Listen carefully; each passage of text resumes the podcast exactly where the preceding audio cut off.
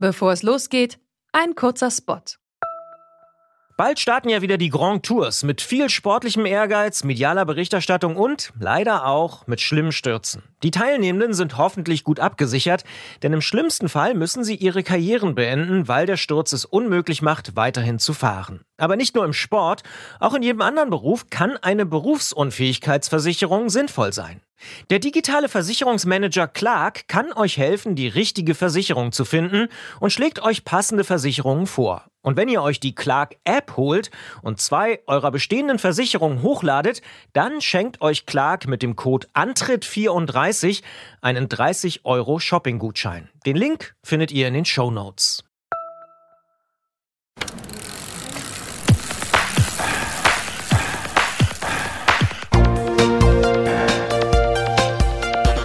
Antritt. Alles zum Thema Fahrrad bei Detektor FM. Präsentiert von Rose, die Bike-Experten und Schwalbe Fahrradreifen.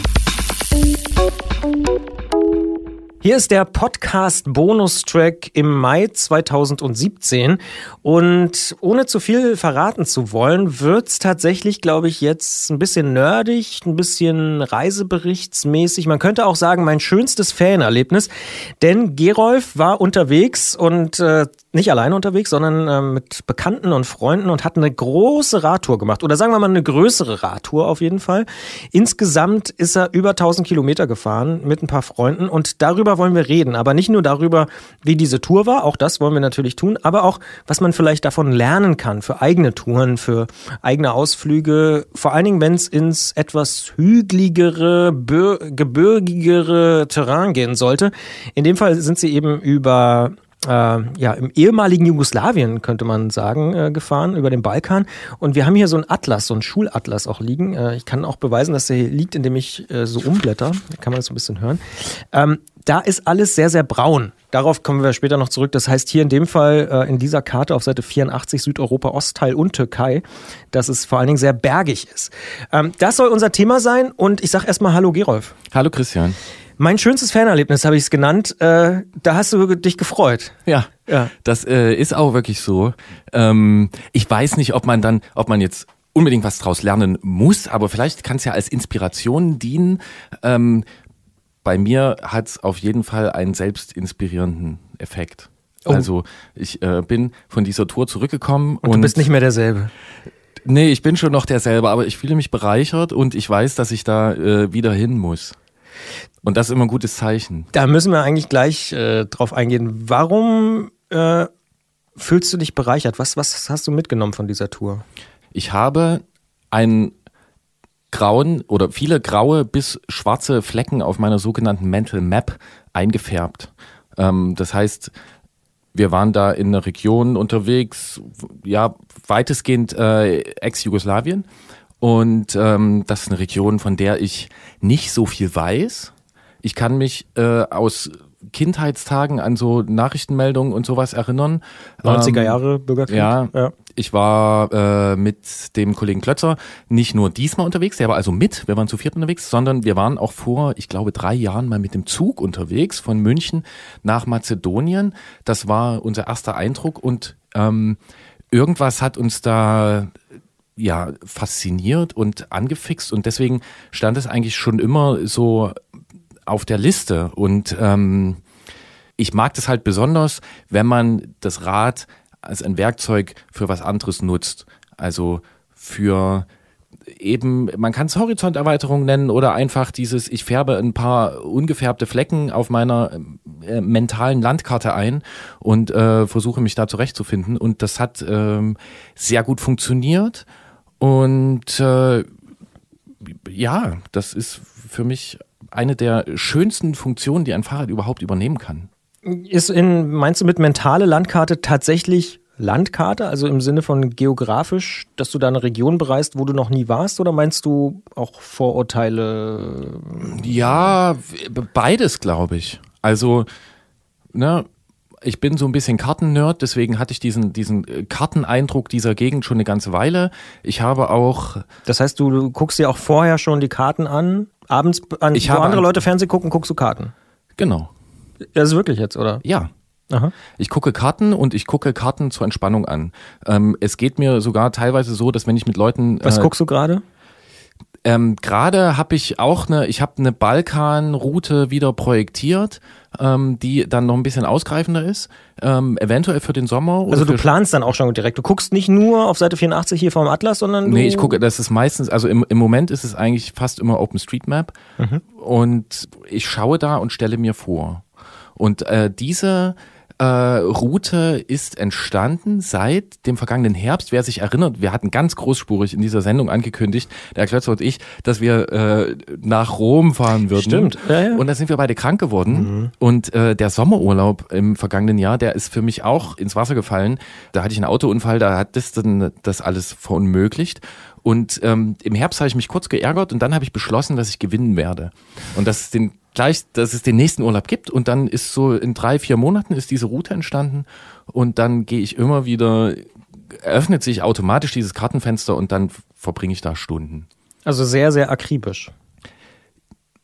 Ja, ich habe Also mu- muss ja, ja, ja. ja, aber nicht nicht Aber- mit so einem. Also ich habe einfach. Spaß an dieser an dieser Vorstellung und dann gibt's ja irgendwie so tolle Sachen noch wie äh, Google Street View und dann äh, diverse da auf Panoramio hinterlegte Bilder und dann guckt man dann und wie sieht das aus und könnte das schön sein. Man stellt sich vor, da ist dann so eine Serpentinenstraße und mh, das fahre ich dann alles ab. Und also insofern ja, ich habe sowohl die wirkliche Landkarte in meinem Kopf da äh, konkretisiert als auch eben dieses für mich, bis ich mich damit jetzt näher beschäftigt habe in diesem Winter, ähm, noch relativ unverstandene, ähm, ja, gesellschaftliche, politische, äh, wie, wie, wie soll ich sagen, die, die, diese Zusammenhänge dort. Und äh, klar, man fährt da mit irgendeiner Art von Vorurteil hin. Ne? Also plakativ gesagt, äh, ein Begriff wie Kosovo, den kennt man halt äh, von 98 und 98 war es, glaube ich, 98 im Herbst. Ähm, und dem Kosovo-Krieg und was damit zusammenhängt. Und natürlich sind das Sachen, die, die einem da immer einfallen, die sind damit verknüpft. Ähm, und dann fährt man halt hin und ähm, dann wird's konkreter. Dann werden wir doch, dann werden wir doch vielleicht ganz konkret. Genau. Äh, und zwar gucken wir uns ein bisschen die Route an. Du hast schon gesagt, wo es ungefähr losging, also Dubrovnik in Kroatien. Ja. Ähm, wie ging es dann weiter? Äh, der Alibi-Teil Kroatien, also das, das Lustige an dieser Reise ist. Da werden jetzt ganz viele Kroaten uns schreiben, das kann ja wohl nicht wahr sein. Nee, das Alibi-Teil. nicht, aber das äh, Lustige an dieser Reise ist ja, wenn man die Länder auflistet, dann klingt das sehr imposant, ähm, hat aber eben auch seinen Grund, unter anderem in den Auseinandersetzungen der 90er Jahre, dass da halt ein, ein, ein Staatsgebilde zerfallen ist und dass ähm, von den, ich glaube, sieben oder acht Staaten sind, die wir durchquert haben, äh, vier von denen waren mal Jugoslawien. Sieben. Sieben. Ne? Vier von denen waren mal Jugoslawien, äh, macht sich jetzt in der Liste, die Liste wächst natürlich, ohne dass die Route wächst. Ähm, deswegen waren es waren 30, 40, 50, 60 Kilometer oder so. Ja, ich glaube um die 30. Äh, Kroatien, also Dubrovnik, ähm, Game of Thrones wird da, glaube ich, gedreht. Oh ja, Dubrovnik ist ein ganz eigenes Kapitel. Da können wir Ganz eigenes, machen wir beim nächsten Mal. Genau, da, wird, Genau. da kann man Stunden drüber reden, ist auch so ein ganz, also sehr, sehr schöner Ort, aber halt total überlaufen mit so Kreuzfahrern, äh, Kreuzfahrer sage ich schon, Kreuzfahrtschiffen, Ja. Kreuzfahrer kann man die eigentlich auch nennen, äh, wird total belagert da von denen und äh, hat ein Problem, weil die Altstadt äh, völlig überlaufen ist und so und ja, Ja. äh, ja aber das Ja. ist, glaube ich, ein ganz eigenes Thema. Ja, der Flughafen ist ein bisschen außerhalb, ähm, so südöstlich äh, der Stadt und wir sind dann vom Flughafen auch nach Südosten gestartet. Das heißt, von Dubrovnik haben wir exakt den Flughafen mitbekommen und dann ging es nach Montenegro an die wahnsinnig schöne und beeindruckende Bucht von Kotor. Ähm, und äh, ja, Montenegro, eine schöne Bergetappe. Da gibt's so ähm, die, ich glaube, es sind die letzten Aus, Ausläufer des Dinarischen Gebirges. Das ist so ein Küstengebirge und da kann man dann so ein, zweimal drüber und landet wieder an der Küste in der schönen montenegrinischen äh, Hafenstadt Bar. Äh, und äh, von dort ging's dann ähm, wirklich nach Osten, nach Albanien äh, durch die Südausläufer der albanischen Alpen äh, ins Kosovo. Kosovo über das äh, Schar-Gebirge äh, nach Skopje, äh, Mazedonien und dann in Mazedonien auch weiter, immer weiter nach Osten äh, bis nach Bulgarien. Bulgarien habt ihr auch noch mitgenommen. Genau, Bulgarien haben wir auch noch mitgenommen und sind dann in Bulgarien nach Süden geschwenkt und dann ähm, über die Grenze nach Griechenland. Herrlich auf einer frisch gemachten Autobahn. Ähm, Ohne Autos. Kaum Autos, äh, mit herrlichem Asphalt. Ich frage am Kassenhäuschen, können wir die fahren vielleicht bis zur nächsten Ausfahrt? Hier ist so ansonsten nicht so viel und es ist ja auch kein Verkehr. Die sagen, ja, es ist kostenlos für euch, ihr könnt ja alles fahren. Okay. Und dann sind wir da schön nach Griechenland reingeglitten. Ja, zum Glück konntet ihr kein Griechisch und keinen griechischen Verkehrsservice wahrscheinlich. Äh, Ja, hören. es war wirklich nichts los, es war herrlich, es war warm, es war zu Ostern. Da hat man dann immer, wenn man mal geschaut hat, äh, mitbekommen, dass es hier, glaube ich, sogar geschneit hat, teilweise in Deutschland. In Deutschland war das Wetter nicht so toll über Ostern, das stimmt. Wir hatten es auch mal so ein bisschen, also wir haben auch weiß gesehen, aber es war natürlich viel wärmer und spätestens in Griechenland sind wir wirklich im Frühling reingefahren. Ähm, grandios. Schön. Ja. Genau. Klingt auf jeden Fall nach einer sehr, sehr äh, schönen Route und auch sehr anspruchsvollen Route. Ich habe es vorhin schon erwähnt, Ja. das ist äh, sehr gebirgig gewesen. Was habt ihr so am Tag gefahren? Wie viele Kilometer so ungefähr? Ähm, um die 120, 125, glaube ich. Lustigerweise pendelt sich das bei mir auf diesen, ich will es mal Leichtreise nennen, auf diesen Leichtreisen immer um so einen Tageswert ein. So 120 bis 130. Und wenn ich über eine Woche fahre, dann brauche ich einen Ruhetag.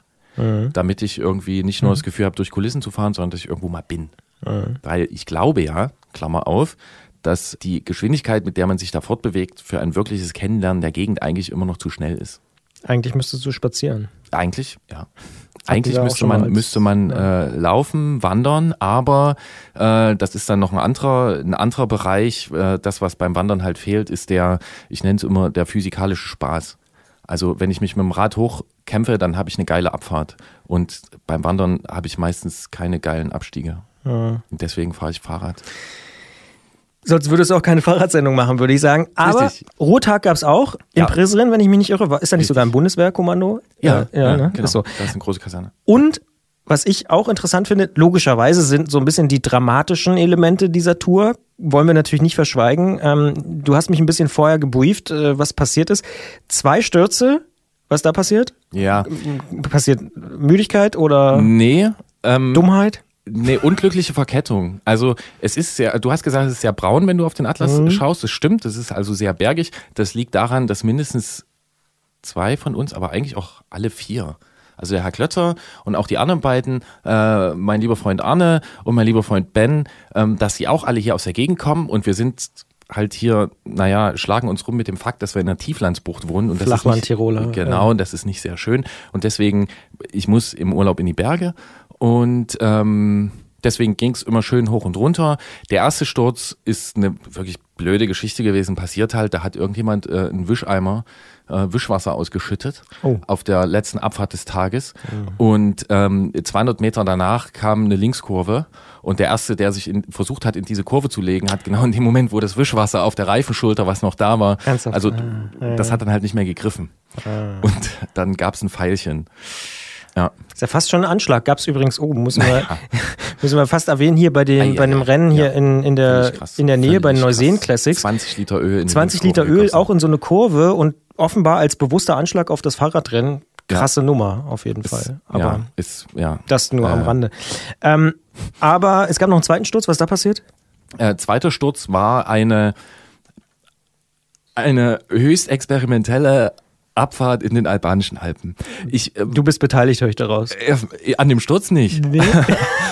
Die Route ist halt von mir. Ah, okay. Und ich habe es jetzt, äh, diesmal habe ich angefangen mitzuzählen. Ich habe also schon ein paar Mal von Herrn Glötze gehört, wenn ich mit ihm im Urlaub komme, dass er zu mir sagt, das ist doch irgendwie krank, sowas Verrücktes bin ich noch nie gefahren mit dem Rennrad, also erst mit dem Crosser gefahren. Mhm. So, das habe ich beim letzten Mal zweimal gehört, diesmal habe ich das auch zweimal gehört. Also inzwischen habe ich offensichtlich seine Grenze schon viermal verschoben. Ich bin ein bisschen stolz darauf.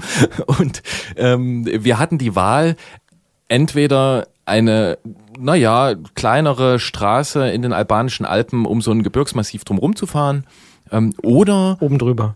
Oder oben drüber. Also zu so ein paar Dörfern, die da auf so einer Hochebene waren und dann hinten runter 800 Höhenmeter Abfahrt, teilweise sehr steil. Ähm, Ich weiß schon, wie es ausgeht. Ihr seid oben rüber. Natürlich. Also ich habe dann gesagt, Jungs, so sieht's aus. Äh, wir können uns das aussuchen. Wenn wir da oben sind, müssen wir da runter. Ob ihr euch das zutraut, müsst ihr jetzt entscheiden. Ähm, ich würde es versuchen. Und das haben wir dann auch gemacht. Und das war halt, das war schon krass. Also das war mal irgendwie ein Fahrweg.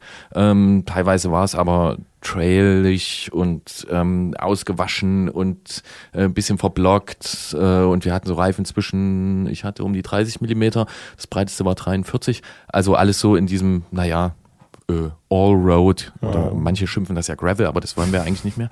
Ähm, ja, und da ist Jens weggerutscht in, in einer Kurve. Er hat sich das Knie ein bisschen aufgeschlagen, ähm, war dann aber okay und ja, gehört halt dazu. Erstmal erschreckt man, wenn man vorher bei dem Sturz in Montenegro, wenn man hört, okay, ähm, ja, äh, der Arne, komm mal runter, hol mal sein Fahrrad hoch, weil der ist gerade noch im Krankenhaus.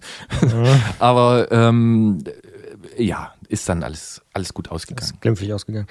Aber es gibt auch noch äh, Materialschäden sozusagen. Ich habe hier äh, auf meinem Notizzettel stehen, Schaltwerk und Umwerfer hat's im Schlamm zerstört. Richtig. Was ist da passiert? Also, wir hatten die meiste, die, die meiste Zeit hatten wir Glück mit dem Wetter. Ähm, haben in Prizren im Kosovo dann unseren Ruhetag eingelegt, weil ähm, der folgende Pass äh, auf ungefähr 1500 Meter, ähm, da, da wurde Schneeregen und irgendwie vorausgesagt und dann, äh, das war ungefähr so 20, 30 Kilometer Auffahrt dahin und ich hatte keinen Bock, äh, so im schlechten Wetter dann da irgendwie rumzufahren, nichts zu sehen und dieser ganze Mist und die anderen auch nicht. Also haben wir Ruhetag gemacht, sind den nächsten Tag rübergefahren. Das war auch sehr schön. Wir sind genau bis an die Schneegrenze gekommen.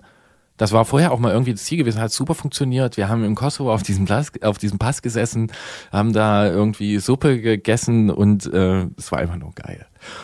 Dann ging's nach Wo Skopje. kam die Suppe daher? Da waren An der Schneegrenze Buden, ist da so eine Bude. Ja, das ist, das ist so ein, also die Berge sind da durchaus hoch, die gehen so in die zweieinhalb, wenn nicht sogar an die 3000 ran. Ähm, also sehr, sehr viel alpiner Landschaftscharakter dort und da gibt's auch touristische Infrastruktur. Und äh, da haben wir gegessen, sind runtergefahren und ab diesem Tag war das Wetter halt so ein bisschen für zwei, drei Tage nicht mehr so ganz klar. Sind nach Skopje, in Mazedonien sind wir am nächsten Tag in Skopje losgefahren und da sind wir so im leichten Regen los. Und ähm, je weiter man nach Osten kommt, kann man so faustformelmäßig sagen, die Wege werden weniger. Ne? Also die Besiedlung wird dünner, es gibt weniger verbindende Routen und ähm, die Kartenwerke sind auch nicht so ähm, nicht mehr so präzise. Das heißt, es lässt sich von Anfang an, es lässt sich nicht so richtig vorher ahnen, was da kommt.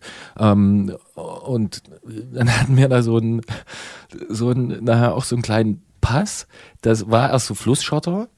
Ähm, das ließ sich schon beschissen fahren, aber die Toleranzschwelle bei uns allen ist da relativ hoch, weil das ist, das sind halt Erlebnisse und die, die, den muss man sich halt stellen und ansonsten fährt man halt irgendwie große Hauptstraße unten rum, ist auch blöd. Also Flussschotter hoch und schlagartig hinter so einem Dorf, bei dem wir uns alle gefragt haben, wie kommen die Leute mit dem Auto hier hin? Weil da stehen Autos, wir sind den einzigen Weg gefahren, krass, dass man das noch fährt. Schlagartig danach wurde der Boden wahnsinnig lehmig.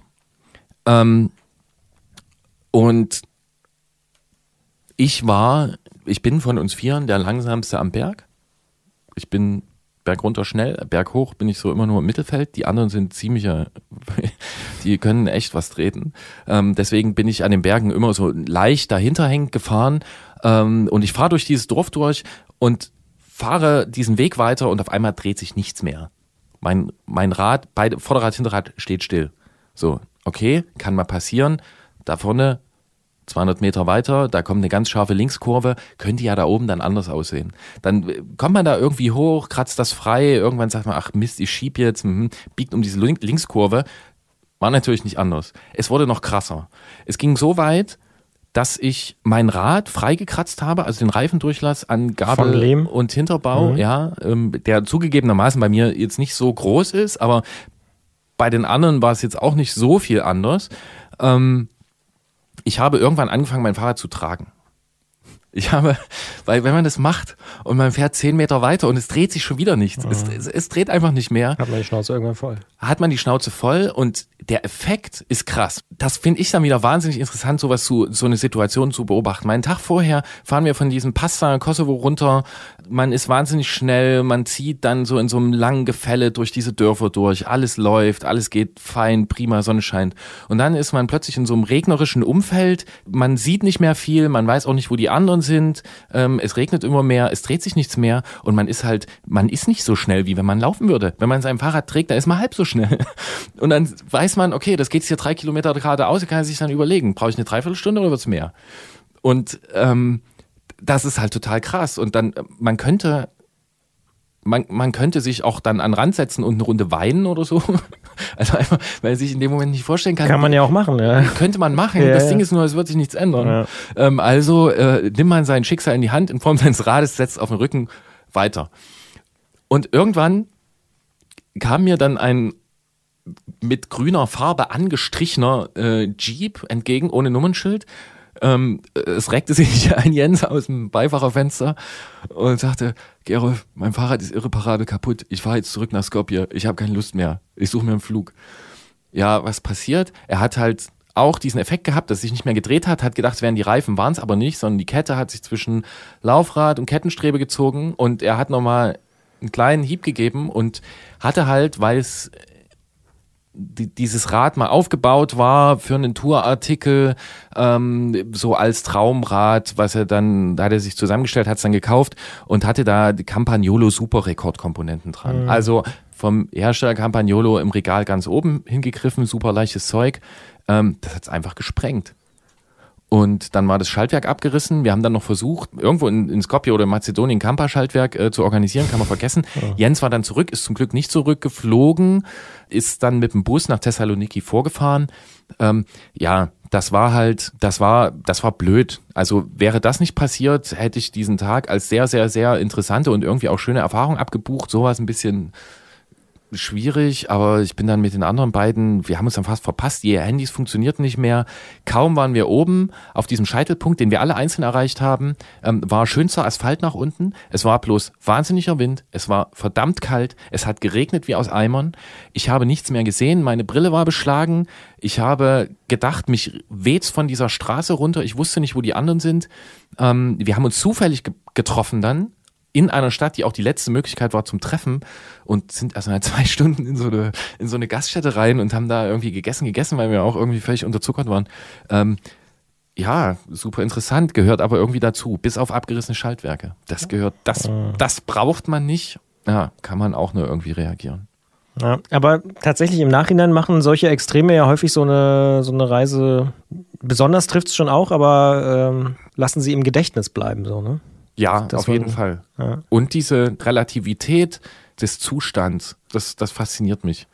Ja, und dann sind wir dann zu dritt weitergefahren und haben Jens dann äh, in Thessaloniki getroffen, ähm, sind vorher dann halt nach, nach äh, Bulgarien rüber und dann dort ja wahnsinnig schön nach Süden gezogen. Und es ist einfach auch schon landschaftlich einfach wirklich beeindruckend. Und man weiß es halt vorher nicht. Wenn ich irgendwie sage, ich fahre zum Stilfser Joch oder ich fahre zum Gardasee und so, das, dann weiß ich, was mich dort erwartet. ja, ja. So, das ist auch alles, das ist geil und beeindruckend so, aber wenn sich das so auftut und man vorher so mit seinen paar Street View Bildern und so da geguckt hat und dann ist man da und dann stellt sich wirklich raus, das ist es ist wirklich verdammt gut. Man fährt von Mazedonien nach Bulgarien fährt man äh, über so einen Pass und dann, das ist glaube ich das Strumatal in Bulgarien, da fährt man dann runter und das ist, sind so 800 Meter Höhenunterschied und ähm, man sieht da unten Blagoevgrad liegen, diese Stadt, dahinter das Gebirge aufsteigen, schneebedeckte Berge, man guckt da runter in diesen Kessel, äh, ein Bild, der Wahnsinn. Und dann, ja, dann zieht man halt da runter mit der üblichen Geschwindigkeit, die man da genießt und äh, ist einfach gut. Wenn man an der Adria startet, dann irgendwann in Bulgarien ist, ähm, ist ein gutes Gefühl. Eine andere Leidenschaft von dir ist ja das Leichtreisen. Ich glaube, wenn man die letzte Episode des Antritts äh, gehört Ja. hat, dann war das da auch natürlich wieder ein Thema und es kommt ja immer mal wieder so raus, dass du die Einbauküche gerne zu Hause lässt. Ja. Ähm, wie geht's dir eigentlich, der Einbauküche? Ja, der geht's gut, weil die ist halt zu Hause. Bleibt zu Hause, hat Ja. einen ruhigen, äh, Ja. ruhigen Alltag. Aber ihr versucht schon wirklich möglichst leicht zu reisen und Es wirklich das Minimalgepäck mitzunehmen, oder? Ja, also jetzt ohne, ohne das, also es gibt Leute, die treiben das sehr, sehr, sehr, sehr weit. Ich habe dieses Mal zum ersten Mal, das gebe ich zu, meine Zahnbürste abgesägt, weil, Okay. weil die besser in diesen kleinen, in diesen kleinen, äh, in diese kleine Packung passte. So, äh, nur aus diesem Grund, aber Mhm. In so eine Mini-Zahnpasta-Packung oder ja, und in so einem kleinen Beutel, wo ich das ganze Zeug, d- das alles reingetan hatte. Es gibt Ähm, auch so Reisezahnbürsten. ne? Ja, die, das krasseste, was ich mal in der Richtung gehört habe, sind aber Leute, die ihre Zahnpasta, die, die sich Zahnpasta-Portionen machen und diese im Backofen trocknen, um dann die trocken mitzunehmen, weil das leichter und kleiner ist. So, Ernsthaft? so krank sind wir nicht. ähm, Aber, aber du gehst in den Hobbykeller und sägst deine Zahnbürste ab. ja, ich habe kein Hobby, aber ja, das habe ich gemacht, weil die passte da nicht rein. So. Ja, okay. Aber die Idee ist halt, so wenig wie möglich mitzunehmen und trotzdem noch komfortabel unterwegs zu sein. Ähm, hatten wir im letzten Gespräch, glaube ich, auch erwähnt, Merino. Ich bin großer Fan weil das Zeug stinkt einfach nicht so schnell. Man muss einfach weniger mitnehmen. Es hat sehr gute Eigenschaften. So ein Merino-Unterhemd ist toll. Das kann man ähm, durchschwitzen. Das stinkt danach nicht. Das trocknet schnell. Und dann hat man einfach wenig dabei. Mein Rad, ich habe es vorher gewogen. Es ist halt so ein Breitreifen-Rennrad. Das wiegt, das hat am, am Haken genau neun Kilo gewogen. Und dann kommen dann irgendwas fünf Kilo ungefähr Gepäck dazu. Oder sechs. Irgendwie so. Das heißt, man hat eine Reiseausrüstung, die wiegt so viel wie andere Leute, bei anderen Leuten das Reiseraden, die packen da noch 20 Kilo dran. Das ist einfach viel schöner zu fahren. Und ich habe da keine Komforteinbußen. Ich habe zum Beispiel trotzdem Schuhe mitgenommen. Ich nehme dann halt Schuhe mit, die ich ganz klein machen kann, die leicht sind. Also Wechselschuhe, um dann irgendwie in Prizren auch mal rumlaufen zu können Abends oder in oder so. Thessaloniki. Ja. Genau. Also es geht nicht darum, irgendwie den totalen, auch irgendwie stinkend oder in bescheuerten Klamotten dann irgendwie durch eine Stadt zu rennen. Darum geht's nicht. Aber einfach sinnvolles Reduzieren, dann macht's Spaß. Dann komme ich besser die Berge hoch, dann kann ich irgendwie das Fahrrad nach unten fahren, wie sich das meiner Meinung nach gehört für ein Rennrad. Es macht mir Spaß. Was habt ihr eigentlich mit den Rädern dann gemacht, wenn ihr so in die Stadt gegangen seid? Habt ihr das im Hostel gelassen? Oder? Ja, ja. genau. Wir hatten so ein bisschen Schlosskram mit und dann, ja. Das sind ja auch nochmal 100 Gramm. Ja, ne, so weit ist es nicht. Also Ja. ich stehe auch, es gibt Leute, die stehen auch vorher mit der Waage da, das mache ich nicht. Ja. Ich versuche einfach, das irgendwie sinnvoll zu reduzieren und Mhm. ja, wenn man immer mal nach so einer Reise drauf schaut, was habe ich eigentlich benutzt, was habe ich nicht benutzt, das ist ganz gut, kann man was lernen und ähm, wenn man da nicht so viel, nicht allzu viel nicht benutzt hat, ist ein gutes Zeichen. Ja, und deswegen Fahrspaß. Geht einfach nur um Fahrspaß. Zwei weitere Aspekte interessieren mich natürlich noch, Ja. weil ich auch immer mal unterwegs bin, jetzt im Sommer auch wieder ähm, mit Bekannten Ja. zur Tour de France fahre. Ja. Äh, relativ erwartbar, Ja. aber halt auch schön, Alpen und so. Wie wichtig ist die Gruppe? Sehr wichtig. Wie kriegt Das man das hin, dass man eine gut abgestimmte Gruppe hat? Das ist ein sehr guter Punkt. Oder wie macht ihr es? Ja, also dieses Reisen, irgendwie lange, lange Reisen und hauptsächlich lange Fahrradreisen machen, das ist so ein bisschen mein Luxus.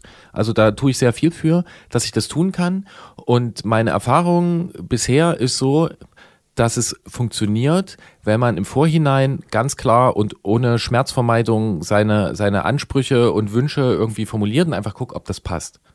Und wenn man jetzt so unterwegs ist dort, ich habe so ein bisschen die Unterkünfte vorgeplant, aber zum Beispiel bei dieser Schlammetappe, da haben wir einfach die geplante Etappe nicht ganz geschafft. Da muss man dann halt gucken.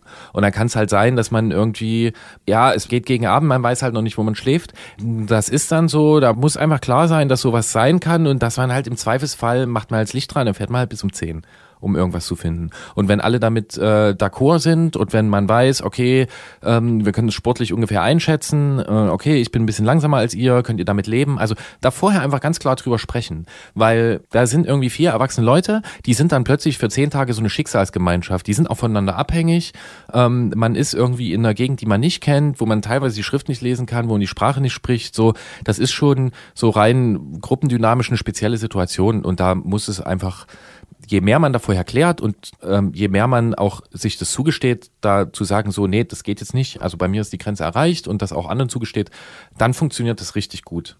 Und das sind Leute, die ich einfach auch ähm, persönlich sehr mag, mit denen ich Sachen teilen kann, wo ich weiß, wenn ich irgendwo hochfahre und denke, ist das geil und dann irgendwie da jemand angucke, dann sehe ich bei denen im Gesicht so ziemlich dasselbe. Das ist immer ein gutes Zeichen. Aber du würdest sagen, man braucht vorher schon einen runden Tisch, um zu klären, was man erwartet. Ja, ach nicht Oder- mal. es gibt naja, dann auch also eine gewisse Routine, die also mit Jens ist das so. Wir haben das halt schon ein paar Mal gemacht, da weiß man, was man erwartet, aber einfach einmal vorher drüber sprechen und sich dessen klar werden und wenn man merkt, okay, der andere will jetzt hier mit dem 30 Kilo Rad anrücken und der will auch nur 60 Kilometer fahren, dann lieber eingestehen, man ist total gut befreundet, man teilt halt da irgendwie nicht den gleichen Rhythmus und dann ist es auch okay. Oder man sagt halt, gut, ist mir egal, dann fahre ich halt nur 60 Kilometer, ist mir wurscht. Das kann man, man muss sich das nur vorher klar machen, sonst kann es, glaube ich, irgendwie komisch werden. Das wird's mit den Leuten zum Glück nicht. Dann habe ich noch eine andere organisatorische Frage und Ja. zwar seid ihr ja nicht mit der Bahn oder mit dem Auto dahin gefahren, sondern hingeflogen, wenn Ja. ich mich nicht irre. Gibt es da irgendwas zu beachten aus deiner Sicht oder was man vermeiden kann, was so klassische Fehler sind, wenn man das äh, Fahrrad mitnimmt im Flugzeug? Mm. Oder ist man da manchmal auch so ein bisschen äh, dem Glück der Ja. jeweiligen äh, Fluggesellschaft ausgeliefert? Also ich wäre lieber mit dem Zug und mit dem Schiff ähm, unterwegs Ja, gewesen. du mit dem Nachtzug, das ist schon klar, das Ja, haben wir logisch. auch schon gelernt. Ja. Und äh, das äh, ließ sich aber leider nicht machen, einfach angesichts der Zeit. Inzwischen habe ich rausgefunden, auch wie das ginge, aber da muss man einfach für Hin- und Rückreise einmal einen Tag mehr einplanen. Äh, und das war für uns alle nicht möglich. Deswegen sind wir geflogen, auch wieder schön, wenn man die Fahrräder als einziges Gepäckstück aufgibt, zahlt man keinen Aufpreis, auch cool. Und im Vorhinein versuchen, dort wo man ankommt, einen Fahrradkarton zu organisieren. Also in Fahrradläden. Einfach vorher mal ein paar Läden anschreiben. Das hat dann in dem Fall auch funktioniert. Da hat man halt in Das Tessal- klappt in Thessaloniki, ja? das hat geklappt. Das war nicht gleich am Anfang irgendwie so cool, aber dadurch, dass Jens dann auch da war, ein, ein, ein schöner Nebeneffekt des unschönen Ereignisses, hatte dann auch diese Kartons schon, die standen dann alle schon im Hostel und er hat natürlich das beste Hostel, also das wirklich schönste und coolste und das war, alles total geil, da anzukommen. Kartons da, wir haben das dann auch schön zelebriert, unsere Räder da auf der Terrasse im, im, in der Mittagssonne zu verpacken. Ja, das ist gut. Es ist diesmal nicht alles äh, klar gegangen. Also mein Rad kam zurück. Ich bin hier in Leipzig ausgestiegen aus dem Flugzeug. Es war sehr kalt. Das hat mich irritiert. Und dann kam halt mein Fahrradkarton auf dem Kopf stehend und offen äh, an. Das hat mich auch irritiert. Und dann habe ich erstmal geguckt, ob alles drin war. War es dann auch äh, Schaltauge verbogen. Äh, ich habe es danach bei einem befreundeten Rahmenbauer jetzt durchgemessen. Rahmen ist nicht verbogen, Schaltauge wieder gerichtet. Das kann ich auch wechseln. Ähm, alles gut. Ja, das ist leider so, man ist da halt so ein bisschen diesen Leuten ausgeliefert. Aber das ist der einzige Schaden, an den ich mich erinnern kann. Ich bin schon ein paar Mal mit dem Fahrrad geflogen. Meine Erfahrung war auch tatsächlich, ich bin auch schon ein paar Mal mit dem Fahrrad geflogen, dass äh, man lustigerweise eher die Probleme, aber das ist nur eine ganz individuelle äh, Erfahrung von mir, eher in Deutschland hat, dass man sozusagen, dass die deutschen Flughafenleute da eher so, oh, hier Fahrrad, pff, kann Ja. ich werfen.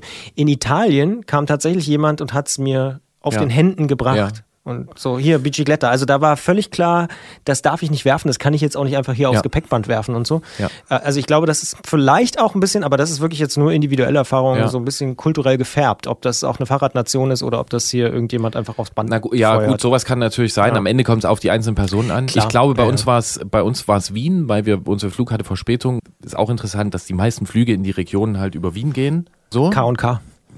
ne? genau. Ja. Also erklärt man sich zumindest so. Ja. Ähm, ist wahrscheinlich so. ist wahrscheinlich auch Haben so. ja auch tatsächlich, also Österreich hat ja viele Balkan-Verknüpfungen auch heute noch. Ja, ja. Mhm. Und ähm, da, war es sehr knapp und äh, es muss eigentlich dort passiert sein. Wir haben gesehen, wie die in Thessaloniki verladen wurden. Das war jetzt auch nicht super smooth, aber ähm, das, da war der Karton noch nicht auf. Da war es noch in Ordnung. Ja. Andere Frage habe ich noch, eine letzte Frage, äh, die, äh, die ich mir noch gestellt habe, ist, du hast schon das Thema Handys auch angesprochen. Wie Ah. habt ihr das gemacht? Habt ihr da irgendwie Prepaid-Karten dann vor Ort gekauft oder Nee. irgendwelche Upgrades von euren Verträgen? Also um ja, ich habe generell, ich habe wegen dieser ganzen Reisegeschichten auch irgendwann habe ich mal von meinem Anbieter so ein Angebot gekriegt, so ein Europa Mhm. äh, irgendwas Tarif. Und das funktioniert dann auch Das in den albanischen Alpen. Nee, da nicht. Aber dann WLAN gibt's da auch Mhm. überall, wo man da ankommt und ich kann auch mal einen halben Tag ohne das auskommen. Ich komme auch einen Tag da ohne aus. Das geht. Ich dachte jetzt eher so auch für Orientierung und so, dass man da irgendwie nochmal guckt. Gar, also da, ich baue die Tracks vorher. Mhm. Die sind dann auf so einem, auf dem Garmin, also auf, auf dem Navigationsgerät und dann fährt man die halt nach. Äh, und hat da noch eine Karte drauf, dass man variieren kann. Also Okay, du nutzt das Handy nicht zur Navigation Nee. sozusagen. Ja. Nee. Mhm. Und ähm, ja, das ist halt, mir, mir macht es Spaß und das ist auch eh dieses Gespräch jetzt irgendwie zu technisch wird. Also diese ganzen technischen, organisatorischen Sachen sind natürlich wichtig, aber sie dienen alle nur einem Ziel und einem Zweck, nämlich einer guten Zeit und dieser Horizonterweiterung und dieser, wie soll ich sagen, ich habe ich hab da eine Theorie die hat sich so bei mir rausgebildet. Also ich glaube, dass wirklich für das, das Kennenlernen einer Region, eines Landstriches, wie auch immer man das nennen will, das Laufen am besten ist. Aber das Laufen hat halt viel weniger Freiheitsgrade. Ne? Also man ist, wenn man abends irgendwie um acht ankommt in einem Dorf und man findet es da hässlich, man ist halt zu Fuß da nicht mehr weg. Das habe ich mit dem Fahrrad. Also ich habe einen gewissen Freiheitsgrad. Ich habe diesen physischen, physikalischen Spaß. Also ich, ich, ich erkämpfe mir etwas, ich fahre irgendwo hoch, strenge mich an. Durch diese Anstrengung, also da passiert bestimmt biochemisch irgendwas. Ja, ja. So, du, du kommst in so einen Zustand, es gibt auch so bei so langen Auffahrten, ich, das kennen, glaube ich, viele. Viele Leute, mit denen ich darüber spreche, die kennen das. Man kommt in so ein, ich nenne das meditatives Klettern. Teilweise geht es mir so, dass ich Gedanken habe, die habe ich jahrelang nicht angefasst. Die spülst dann nach oben. Einfach so, die kommen. Weil man ist in diesem Grundzustand, dass man sich irgendwie anstrengt, aber auch vorwärts kommt. Beim Laufen heißt es, glaube ich, Runners High. Genau. Ja. Sowas gibt so, Sowas gibt es, glaube ich, ja. schon am Berg, auch wenn man Fahrrad ja. fährt. Ja, man kriegt halt eine wunderbare Belohnung, wenn man eine schöne Abfahrt hat. Man ist äh, sensorisch irgendwie total da. Es riecht, es ist kalt, es ist warm, du hast Wind, du hörst Sachen. Wenn du äh, weiß ich nicht, den äh, in Oregon, Kalifornien, den Highway 101, kannst du mit dem Camper abfahren. Ist cool, ist schön, aber du bist halt immer in deiner Box drin. So, weil mit dem Fahrrad, du bist sofort da, du hörst die Leute in den Städten, du bist sofort ansprechbar, die teilweise fährst, fährst du neben Leuten.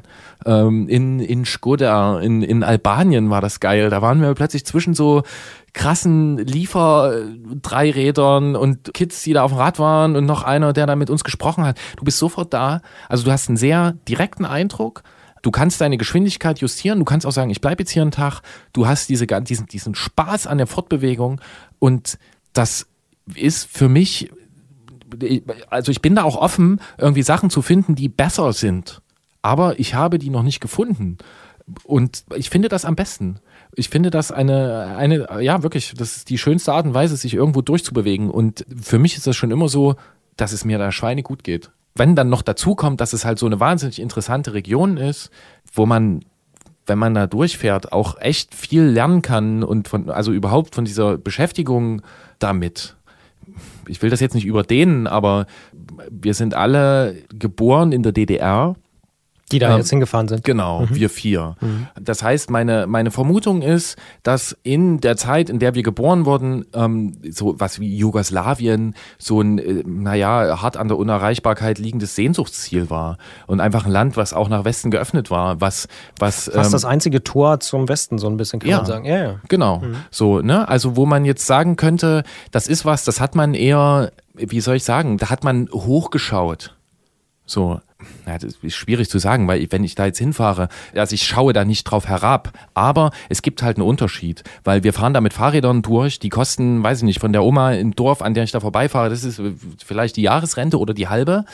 Ne? Und also man kann da auch sehen, wie gesagt, ich will es nicht überdehnen, aber das geht mir in diesem Jahr einfach auch durch den Kopf, in welche Richtung sich zum Beispiel so ein politisches Gebilde entwickeln kann, wenn es zerfällt wenn Nationalismus ähm, plötzlich da ausgegraben wird und halt krasse Folgen zeitigt. Und ich finde das wichtig, sich damit auseinanderzusetzen. Ich finde es sowieso wichtig, sich damit auseinanderzusetzen, was äh, auf diesem Kontinent ist, was zwei Flugstunden von hier entfernt ist, was da für, für Regionen sind. Es ist gut, das zu wissen, es ist gut, das zu sehen. Es ist ähm, gut, äh, zumindest wenn es auch nur zehn Tage sind, einen Eindruck davon zu haben. Und wenn es gut ist, ist ein Fahrrad ein Werkzeug genau dafür. Uns macht auch noch Spaß. Total geil. Schweinegeiles Fanerlebnis. Fasse ich es mal zusammen ja. mit deinen eigenen Worten. Eine letzte Frage muss noch erlaubt sein. Mhm. Du ja, hast vorhin schon angedeutet, du planst schon die nächste Route, auch wieder auf dem Balkan. Ja. Wird das das nächste schweinegeile Fanerlebnis? Werde ich sehen. Also ich habe ich, ich habe eine Routen. Oder geht's mal an die Nordsee oder so? Hm, nee, reizt mich Balkan nicht so, weil die Berge sind da wenig. Ja, also. Gibt aber viel Wind an der Nordsee zum Beispiel. Ja, ja. Jetzt schreiben uns bestimmt wieder Hörer auch. Ja, ja, ja, da gibt's Leute, die sind da sehr, da gibt's die tollsten Sachen, die man, die man da machen kann. Da gibt's auch Leute, die da total krass unterwegs sind, so ähm, überhaupt keine Frage. Aber also wenn's klappt, bin ich diesen Sommer wieder dort. Wenn's nicht klappt, dann später. Ich habe irgendwie diverse Routen also so geklickt. Genau, aber ich habe auch woanders Routen, weil, wie gesagt, die Karte ist ein Entspannungsmedium und ähm, Entdecken ist auch immer gut ich werde da wieder sein. Wenn es klappt, diesen Sommer, ich möchte das noch weiter durchfahren. Mir schwebt vor, mal von Villach nach äh, Igumenica zu fahren, also quasi von, ne, von Österreich, dann Slowenien, äh, Kroatien, Bosnien. Ich will unbedingt nach Bosnien. Ähm, und dann weiter bis auch nach Griechenland. Es gibt eine tolle Bikepacking-Route in Griechenland, die man sich auch mal anschauen könnte. Ja, genau, das hört nicht auf. Schönes Schlusswort. Gerolf Meyer ist unterwegs gewesen mit drei Freunden auf dem Balkan, hat uns davon erzählt in diesem Podcast Bonustrack und will noch eine Sache loswerden. Ja, ich, also diese drei Freunde, ähm, du hast ja danach gefragt und ich weiß, dass das nicht selbstverständlich ist, dass das so funktioniert. Und ähm, ich finde das sehr gut, äh, dass ich solche Leute habe. Jetzt kommt das Gerolfogramm. Wie?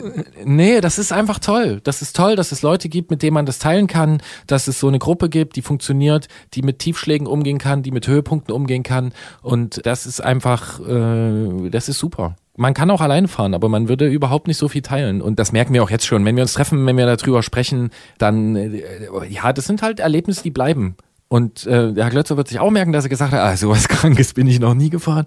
Und das ist doch toll. Also darum geht's. Ein von mir sehr verehrter Rahmenbauer, der hat den schönen Satz mal auf dem Plakat geschrieben, Let's make memories. Und darum geht's. Danke, Gerolf. Und wir können uns wieder hören bei der nächsten Ausgabe vom Antritt. Die folgt nämlich am, du hast es im Kopf. Ich meine, am 1. Juli folgt die. Juni, genau. Und ich sage danke Christian und ich sage danke Arne, danke Ben, danke Jens, war super. Ähm, gerne wieder. Mein Terminkalender hat Ein, Lücken. Hat Lücken. Vielen Dank, Gerolf. Ja, viel Spaß allen anderen auch, die irgendwo hinfahren.